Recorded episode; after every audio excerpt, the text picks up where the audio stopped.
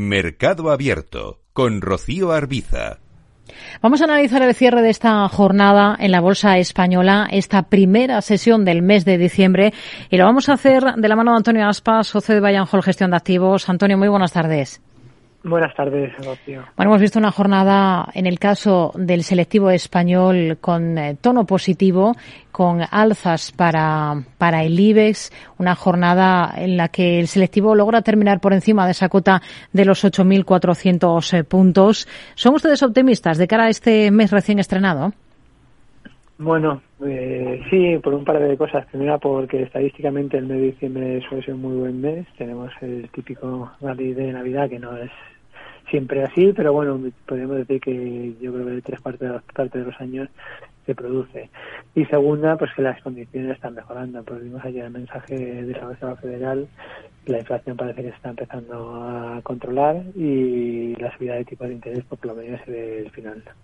Hemos visto dispararse a Celnex un 5% al final de repunte esta jornada tras saberse que JP Morgan ha aflorado ante la Comisión Nacional del Mercado de Valores una participación en la compañía del 5,08 del capital de, de la empresa de telecomunicaciones. ¿Ustedes estarían ahora mismo también en Celnex? Bueno, la verdad es que es, un, es, una buena compañía, eh, pero vamos, creo que principalmente la subida de hoy viene por, por la reducción de los tipos de interés. Eh, una compañía tan endeudada con Celnex, con el tanto nivel de deuda, eh, pues supone un gran financiero eh, esta reducción de tipo de interés y es lo que está impulsando la acción. Pero como digo, pues eh, no, no, no, está mal, hmm. pero ese nivel de, tan alto de deuda pues no debe estar fuera de valor. Miramos también a la banca. La agencia de calificación crediticia Moody's señala que el entorno actual de tipos de interés al alza supondrá una compensación para los bancos a nivel global del impacto que tendrá la ralentización económica en las carteras de crédito. Eh, teniendo esto en mente, ¿ustedes ahora sí mirarían a la banca o no? Bueno, al final, como siempre decimos, miraríamos a la banca únicamente en los valores que han creado valor para sus accionistas a largo plazo.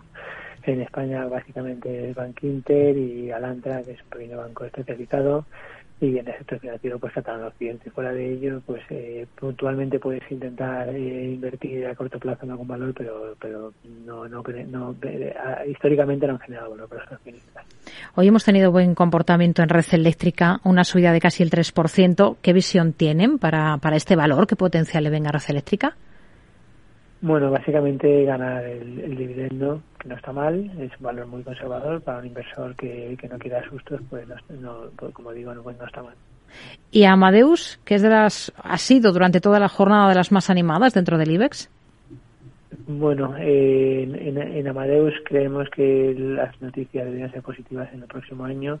Eh, los resultados, pues vemos como en el tercer trimestre ha mostrado que va, mejorando mes a mes la, la ocupación eh, volviendo a las cifras de 2019 y lo que le está frenando algo pues es el, el de la política de estricta de COVID en China hmm. está haciendo que sea aproximadamente un 25% de su negocio y este no está repuntando.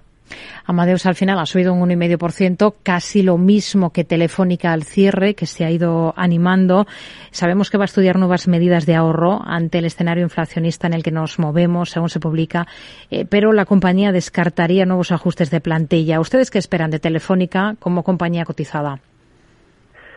El problema de Telefónica es que está en un sector eh, la competencia es, brutal, vemos como eh, no pueden subir precios y de hecho pues, bajan constantemente. Eh, entonces, en un sector tan tan difícil, tan competitivo, pues no estaríamos invertidos a pesar de que está bien gestionada. Se está hablando mucho de Logista como candidata a entrar en el IBEX 35 en la próxima revisión, la de este mes de diciembre. ¿A ustedes les convence la compañía? ¿Les gusta? Es un valor interesante, la verdad es que muy conservador, eh, tiene los ingresos, por decirlo así, asegurados, eh, al ser pues, el distribuidor único del tabaco en, pues, en España y en, Francia.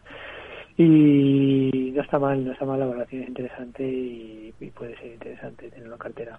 Antonio Aspas, socio de Bayern Hall Gestión de Activos, gracias, muy buenas tardes. Gracias a vosotros.